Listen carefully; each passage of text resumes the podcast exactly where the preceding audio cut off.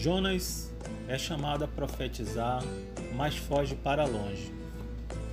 Devia ir para Nínive e vai para Tarsis, mas Deus o segue e insiste. Por fim, ele acaba indo para Nínive a fim de profetizar.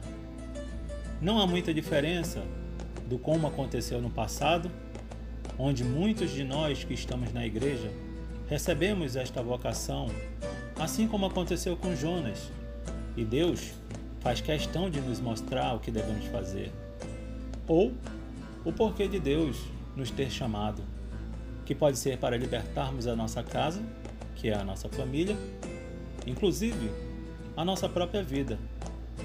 E por que não dizer a libertação ou a salvação do meu próximo? Só que, deste chamado que muitos de nós recebemos, poucos são os que obedecem, ou os que se dispõem, e muitos são os que se recusam diante desse chamado. Pois, se for o caso de se dispor, tem sido para a fuga e não para a realização daquilo que vem da parte de Deus. Que as invocações a Jesus Mestre fortaleça a nossa resposta ao plano de Deus. Fugir? Jamais.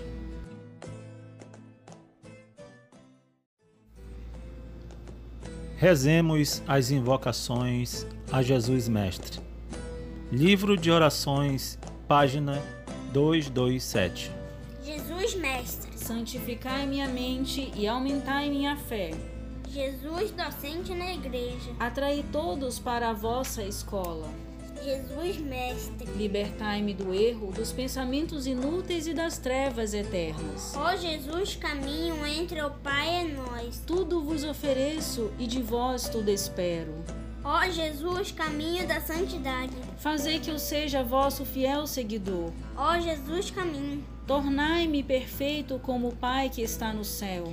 Ó Jesus, vida. Vivei em mim para que eu viva em vós.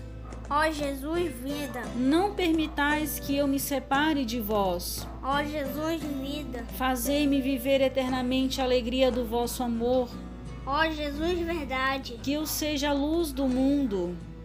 Ó Jesus, caminho. Que eu seja exemplo e modelo para as pessoas. Ó Jesus, vida. Que minha presença leve a todos em toda parte graça e consolação.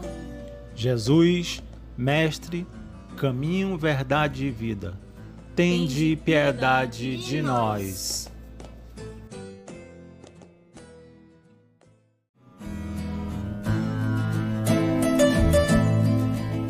Se ouvires a voz do vento chamando sem cessar, se ouvires a voz do tempo mandando esperar, a decisão é tua, a decisão é tua.